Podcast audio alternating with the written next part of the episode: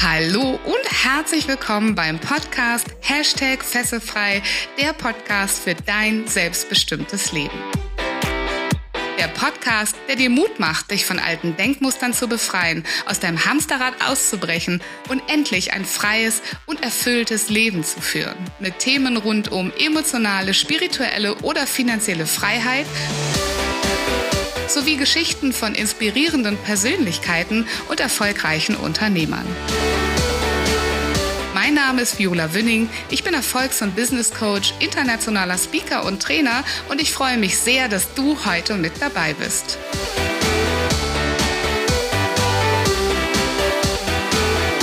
Heute habe ich Susanne Pilukat-Tangen im Interview.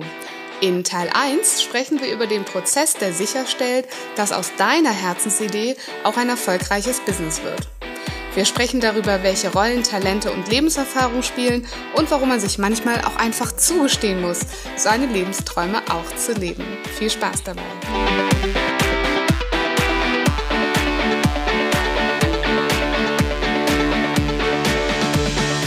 Habe heute bei mir im Interview die wunderbare Susanne. Ich bin sehr, sehr froh, dass ich dich gewinnen konnte für meinen Hashtag Fesselfrei Podcast, der Podcast für dein selbstbestimmtes Leben. Und ich würde dich bitten, ganz am Anfang, dass du dich selbst einmal vorstellst.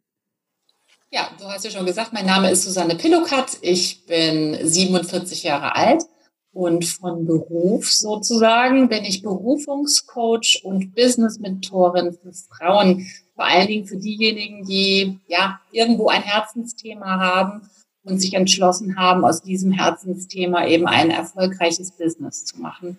Dafür bin ich sozusagen zuständig. Super. Ich frage mal gern noch ähm, ein bisschen anders nach. Wenn du jetzt mal an einen Teil deiner Familie denkst, du hast ja einen Norweger geheiratet. Das heißt, wenn dieser Teil der norwegischen Familie auf die Susanne guckt in Deutschland, wie würde die Susanne vorstellen? Was bist du für ein Mensch? Das wüsste ich auch gern. Nicht von dem, was ich beruflich tue, sondern als Mensch. Mhm. mhm. Also ich würde mal sagen, so, also es gibt vor allen Dingen noch zwei lebende Teile dieser norwegischen Familie. Das ist meine Schwiegermutter und meine Schwägerin. Die würden, glaube ich, als allererstes sagen, dass ich ein Freigeist bin dass ich ähm, sehr eigene Vorstellungen habe vom Leben und dass die in den letzten, ja, weiß ich nicht, 25 Jahre, die sie so mein Leben begleiten, gesehen haben, dass ich diese eigenen Vorstellungen, wie ich leben möchte, was, mit wem ich mein Geld ähm, äh, verdienen möchte und auch mit wem ich meine Zeit verbringen möchte, dass ich diese, diesen Vorstellungen eigentlich immer sehr stringent gefolgt bin. Sehr, sehr schön. Wir beide kennen uns ja, weil wir beide Berufungscoach sind. Das heißt, wir arbeiten mit der gleichen Methode, sind also im Prinzip Kolleginnen. Aber das ist nicht der Grund, warum du in meinem Interview bist. Denn ich ähm, habe immer einen ganz besonderen Grund, warum ich Menschen in mein Interview einlade. Und wir haben uns ähm, persönlich gesehen, ich glaube, ja, roundabout von einem Jahr oder vielleicht auch ein bisschen weniger, ähm, zum ersten Mal. Und ähm, wenn ich die Susanne beschreiben müsste, dann würde ich sagen, die Susanne ist ein Mensch, die kommt in den Raum und es strahlt der ganze Raum. Wow. wow. Also ein Mensch mit so viel Herzenswärme bist und so einer tollen Ausstrahlung. Und ich glaube, das spüren auch die Menschen, die mit dir zusammenarbeiten, die ähm, auf deine Events kommen, dass da ganz, ganz viel Herz dahinter steckt, dass du also nicht einer anderen hilfst, ihr Herzensbusiness zu machen, sondern dass du das auch selber mit jeder Zelle und Faser deines Körpers ähm, ja, spürst. Und äh, das finde ich ganz, ganz besonders. Ich finde, die Welt braucht ganz, ganz viele Menschen wie dich. Und ähm, deshalb bist du heute bei mir im Podcast. Und nicht zuletzt natürlich auch, weil du ein Thema ähm, verkörperst, was ich auch aus meiner eigenen Praxis kenne, nämlich dieses, diese, diese Menschen zu unterstützen, die gerne nicht nur getrieben von Geld oder von Gehalt oder Karriere ihr Leben verbringen möchten mit einem Job, sondern die tatsächlich gerne von Dingen mit oder mit Dingen erfolgreich werden möchten, die aus ihrem Herzen kommen. Und deswegen ist meine erste Frage an dich, wie machst du das denn? Wie hilfst du denn diesen Menschen in diesem Sinne fesselfrei zu werden?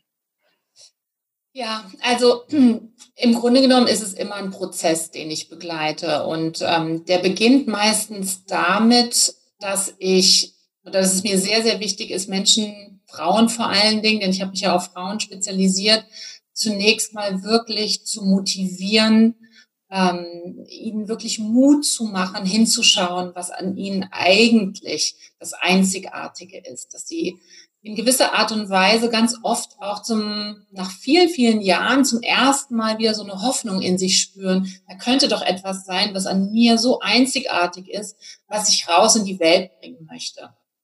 Und ähm, das ist mir eigentlich bei allen Dingen, die ich tue in meinem Business, sei es jetzt, wie du gesagt hast, ne, bei den Live-Events oder bei den Workbooks, die wir gestalten, bei, den, bei dem Mentoring-Programm, das wir haben, immer wieder wichtig, erstmal gut zu bestärken und ihnen zu helfen, Klarheit darüber zu bekommen, was denn eigentlich das Einzigartige an ihnen ist.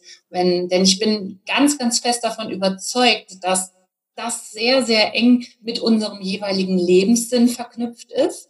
Und nicht nur mit dem Lebenssinn, sondern dass das gleichzeitig auch unser größter Wettbewerbsvorteil ist. Und dass es keinen Grund gibt, den nicht zu leben, beziehungsweise anders ausgedrückt, dass es jede Menge guter Gründe gibt, diese Einzigartigkeit, ne, diese ganzen Talente äh, und die man mitbekommen hat, ohne zu wissen, warum man sie vielleicht mitbekommen hat, dass man die wirklich nutzt in seinem Leben, in dem Leben, das wir hier einfach haben und das uns zur Verfügung steht.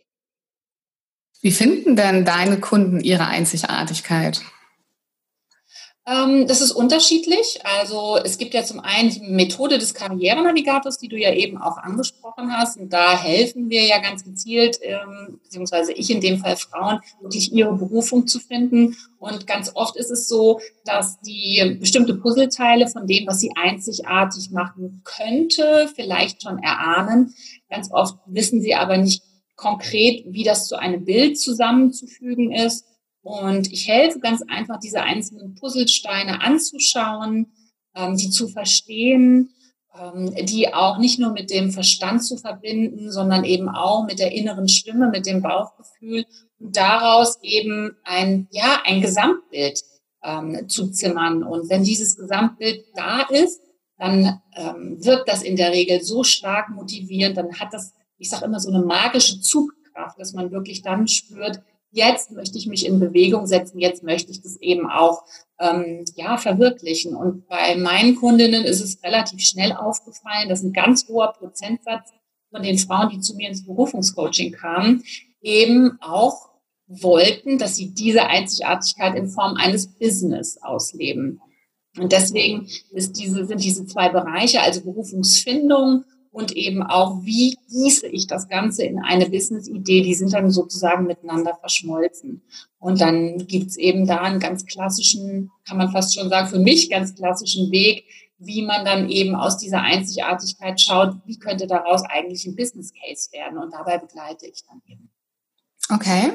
Magst du diesen Weg mal beschreiben für all die Zuhörer da draußen, die vielleicht eine ganz ähnliche Idee haben, die jetzt gerade auch noch festsitzen in so einem Job, aber eigentlich gerne so ein Business auf Basis ihrer Passion aufbauen? Wie würde so ein Weg aussehen, den die mit dir gehen würden? Also in der Regel setzen wir uns zunächst mal zusammen und finden wirklich nochmal ganz klar heraus, was ist denn eigentlich das Herzensthema und wie transformiere ich sozusagen das Herzensthema in eine echte Herzenspositionierung. Denn ähm, sagen wir jetzt mal der Bereich, weiß ich nicht, vielleicht auch wieder unser Bereich, eine Berufungsfindung, wenn da eine Kundin oder kommt, die sich gerne in dem Bereich verwirklichen möchte, dann ist es ja so, dass wir nicht für alle Kunden, die vielleicht ähm, Berufungen finden möchten, gleich gut geeignet sind. Und ähm, es geht nicht so sehr darum, wer könnte denn mit uns arbeiten, sondern herauszufinden, für wen sind wir die beste Ansprechpartnerin. Also ich habe mich natürlich auch sehr stark auf Coaches spezialisiert, auf, auf Beraterinnen, Trainerinnen, einfach Kolleginnen, weil ich den gleichen Weg eben auch gegangen bin. Und deswegen finden wir zunächst mal heraus, wo die ein, eigenen Ressourcen wirklich am meisten und am stärksten gebraucht werden, bei welcher Personengruppe. Das ist immer so der erste Weg. Also wir nennen das ähm, den wirklich den eigenen Markenkern, den Herzbusiness-Markenkern erstmal zu finden, zu definieren und wirklich mit sich zu verankern. Und es ist ganz wichtig, dass wir wissen, für wen sind wir wirklich der größte Segen. Und daraus leiten wir letzten Endes dann auch schon wieder ab, wie könnte so, ja, wie könnte unser Angebot aussehen, wie könnte ein, ein Begleitprogramm zum Beispiel aussehen, damit wir eben diese, diese Wunschkundin oder diesen Wunschkundin wirklich optimal betreuen können.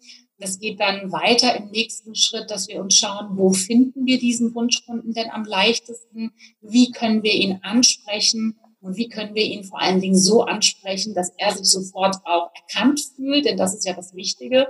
Also im Grunde genommen vereinbaren wir dann wieder Berufung, Marketing und Verkauf miteinander.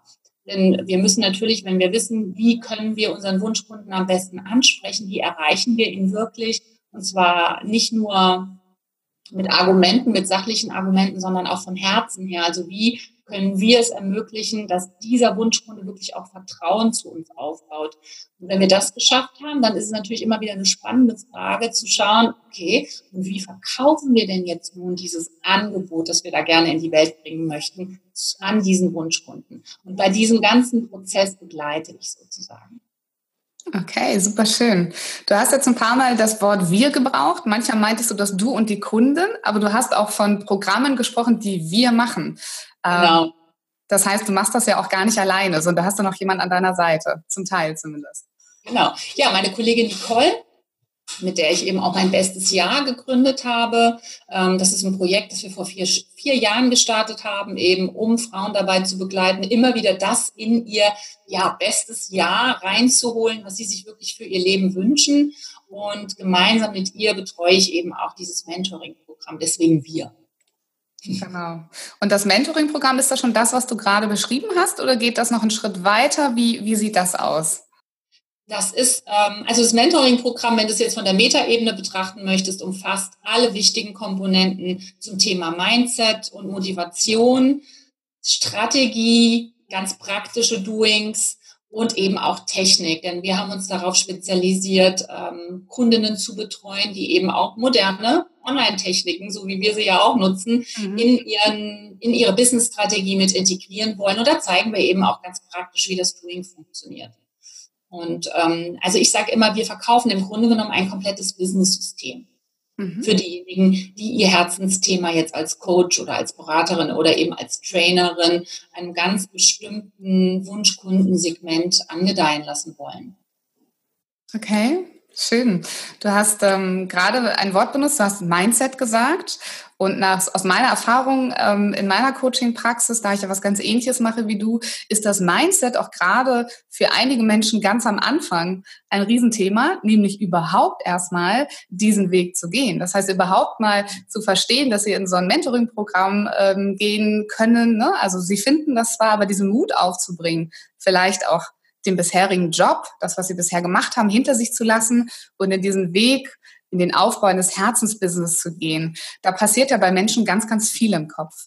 Was ist denn so deine Erfahrung, was so die drei größten Hürden sind von ähm, Frauen, die äh, zwar das Gefühl haben, ich möchte hier so ein Herzensbusiness, aber die es nicht tun? Warum tun die das dann nicht? Ähm, also das hat im Grunde genommen alles drei oder alle drei Punkte haben mit Glaubenssätzen zu tun.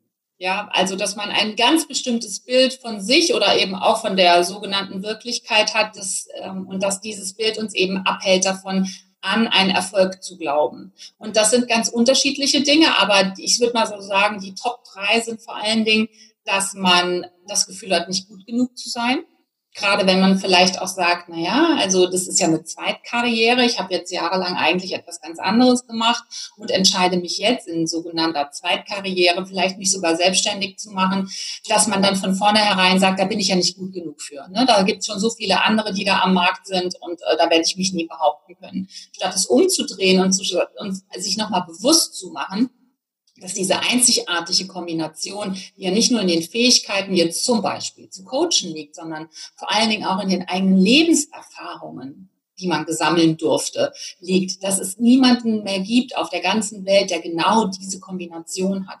Und da ist es so ein bisschen Schlüssel-Schloss-Prinzip. Ne? Wir müssen mit unserer Talente, Lebenserfahrung, Kombination ähm, sind wir sozusagen äh, der Schlüssel und wir suchen dann eben das Schloss oder umgekehrt. Und es gibt immer ein Wunschkundensegment, zu dem wir eben gut genug äh, passen und für das wir definitiv gut genug sind. Also dieses gut genug sein, das ist schon mal ein, ganz, ganz wichtiger Punkt, an dem leider viele, viele hängen bleiben. Und ähm, was da, glaube ich, auch nochmal wichtig ist, dass man sich auch einfach zugestehen sollte, dass man etwas, vor allen Dingen am Anfang, eine, mal eine Anfängerin sein wieder darf in einem bestimmten Punkt. Ne? Also wenn wir von uns immer erwarten, dass wir sozusagen schon auf dem Level der Weltmeisterin in dieser Disziplin einsteigen, dann werden wir uns nie trauen. Es ist einfach zu hoch gegriffen. Wir müssen uns, ja, wir müssen uns unsere eigene Lernkurve eben auch gönnen. Ein weiter wichtiger Punkt ist, dass man ganz oft ähm, sich tatsächlich unter Wert verkauft. Ne, dass man kein gutes Gefühl mehr dafür hat, wie wertvoll die eigene Begleitung eigentlich ist. Also das eigene Wissen, auch hier wieder die eigenen Erlebenserfahrungen, die man gemacht hat. Und das ist auch nochmal ein Punkt, warum sich viele nicht trauen. Ne? Die rechnen sich das dann durch und die kennen irgendwelche Stundensätze vielleicht von Heilpraktikerinnen oder sonst irgendwas und bekommen dann das Gefühl, das hier wird nie ein erträgliches Business sein. Und auch das ist einfach ganz wichtig, dass man seiner eigenen Größe traut, ne? dass man seiner eigenen Werthaftigkeit traut und dass man ein neues Gefühl dafür bekommt. Und ähm, ja, ich glaube auch, dass es als dritten Punkt ähm, die Fähigkeit ist, die man sich vielleicht auch erst im Laufe seines Lebens aneignet, dass man sich zugesteht, seine eigenen Lebensträume auch wirklich leben zu dürfen. Ja, dass es da niemanden gibt, der einen abhält, außer einem selbst. Und wie sagt man so schön, ne, das Einzige, was dich von, dein, von deinem Erfolg abhält, ist die Geschichte, die du dir selbst immer wieder erzählst. Also wir haben auch diese eigene Geschichte wirklich in der Hand. Welche Geschichte erzähle ich mir und wiederhole ich mir immer wieder? Ist es dieses, ich bin zu wenig, ich bin zu klein, ich bin noch nicht erfahren genug, die Welt hat eben nicht auf mich gewartet? Oder drehe ich das Ganze um? Und da ist eben auch diese Arbeit, dem, mit der Kundin gemeinsam wieder herauszukristallisieren, schau mal, wie einzigartig du bist und wie einzigartig dein, dein Markenherz aussieht. Und wenn man das erarbeitet hat, dann geht man mit einer ganz anderen inneren Größe auf diesen Weg heran. Und das ist einfach wichtig, ne? dass man wieder ein Gespür dafür bekommt, wie groß man eigentlich ist. Und ich sage immer, das ist so, ist so, ein, so ein witziges Phänomen bei uns Menschen, dass wir so unheimlich viel an uns selbst zweifeln. Und vielleicht sogar auch wir Frauen, dass wir Frauen so unheimlich schnell an uns und unserem Eigenwert zweifeln. Ne? Und wenn man, wenn man jetzt mal so in die Natur reinguckt, ne, kein Fisch zweifelt daran, dass er als Fisch gut genug ist, dass er gut genug schwimmen kann oder gut genug ist, sich sein Futter in irgendeiner Art und Weise zu besorgen. Und äh, genauso geht es den Vögeln. Kein Vogel würde von sich selbst denken, ich bin nicht so gut im Fliegen, schade, ja, die Fliegen, die tun's einfach. Und ich würde mir wünschen, dass das bei uns Menschen und auch bei uns Frauen vor allen Dingen noch viel stärker würde, ne? dass man einfach weiß, ich habe das mitbekommen, was ich kann. Und natürlich ist das gut genug, dass man eben nicht daran zweifelt, ähm, gut genug und groß genug zu sein. Ja, sehr, sehr schön. Hast du denn so einen ultimativen Geheimtipp, was eine Frau, die das gerade hört und denkt, oh verdammt, da habe ich aber auch noch eine Baustelle, groß genug zu sein, um meine volle Kraft zu treten, mein Licht strahlen zu lassen. Hast du so einen ultimativen Tipp, die du ihr an, der, an die Hand geben kannst, dass, wie sie das lernen kann, wie sie da reintreten kann in ihre volle Kraft? Ich finde es ganz, ganz wichtig, dass man sich einem Umfeld zuwendet, in dem wohlwollend immer genau darauf geschaut wird. Ne, dass man sich in einer Gruppe von Menschen aufhält, in Zirkeln aufhält, mit Menschen einfach umgibt, die andere, ihrerseits wiederum Spaß daran haben, Menschen in ihre Größe zu führen. Ganz egal, wie man das macht, ob man dann anfängt, Bücher in diese Richtung zu lesen, ob man einen Online-Kongress zu diesem Thema besucht, ob man Workshops besucht, ganz egal, aber dass man sich einfach mit diesen Menschen, und davon gibt es mittlerweile so viele und immer mehr auf dieser Welt, dass man sich mit denen umgibt, die Spaß daran haben, andere in die Höhe zu heben und nicht äh, diejenigen, mit denen umgibt, die, die, die sowieso ständig noch an sich selbst zweifeln oder aber ähm, aus welchem Grund auch immer andere Leute runterputzen müssen. Das ist ganz, ganz wichtig, denn man kann auch vom bloßen Zusehen einer Geschichte von jemandem, der nach oben äh, gespült wurde, der in seine eigene Kraft kam, kann man unheimlich viel lernen. So ein bisschen nach dem Motto, wenn sie es geschafft hat, dann kann ich es doch vielleicht auch schaffen. Also das wäre für mich, glaube ich, das Allerwichtigste. Und da würde ich vielleicht auch, wenn ich meinem jüngeren Ich mal hm, noch mal einen Tipp geben dürfte, hätte ich mir das viel, viel früher suchen sollen. Ne, also ich habe das viel in meinem stillen Kämmerlein und mit mir selbst und habe mir dann, wie gesagt, ein Buch gekauft und habe so mit mir selbst versucht, ähm, einen Schlüssel in mir zu finden. Und wenn ich heute überlege, wie viel einfacher das geht, wenn man sich mit den richtigen Menschen umgibt, dann wäre das, glaube ich, so ein, so ein Geheimtipp, so ein kleiner Turbo, den man da einschalten kann. Ja, sehr, sehr schön. Du siehst mich fleißig nicken. Ich kann das nur unterschreiben. Ne? Bei mir waren es hauptsächlich Seminare, wo ich halt dann Menschen kennengelernt habe, wirklich in Live, wo man sich verbinden konnte, wo ein gemeinsame Erlebnisse zusammengeschweißt haben. Das heißt, Menschen, die ich heute immer noch in meinem Leben habe. Wir können sie Tribe nennen, wir können sie wie auch immer nennen. Ja, es ist eigentlich egal. Aber diese ähm, ja, das, was wir so oft verlernen in unserer Gesellschaft, weil es muss ja so vieles so schwer und so hart sein, ne? Überstunden machen, mit Krankheiten angeben, was wir alles so erlernen im Alltag manchmal, ähm, das mal beiseite zu packen und zu gucken, wo sind dann unter diesen Menschen, die ich vielleicht schon kenne, die Menschen, die anders denken, die auch groß sein wollen, die kein Interesse daran haben, mich klein zu machen oder die schweren Dinge im Leben zu highlighten, sondern die Lebensfreude, Glück haben wollen und das auch leben wollen. Ne? Und ich glaube, dass da draußen jeder irgendwie so Menschen in seinem Umfeld hat, aber sie vielleicht noch nicht im, im Kontakt zu sich so nah hat und dass es sich lohnt, da mal Ausschau zu halten, um im Kleinen mal so anzufangen, erstmal mit diesen Menschen. Ne? Auf jeden Fall, denn wir, ich, das ist nun mal so, ne? Auch wenn du aufs Pferd aufsteigen möchtest, ist es einfacher, wenn du Steig, eine Steigbügelhalterin vielleicht mal an deiner Seite hast.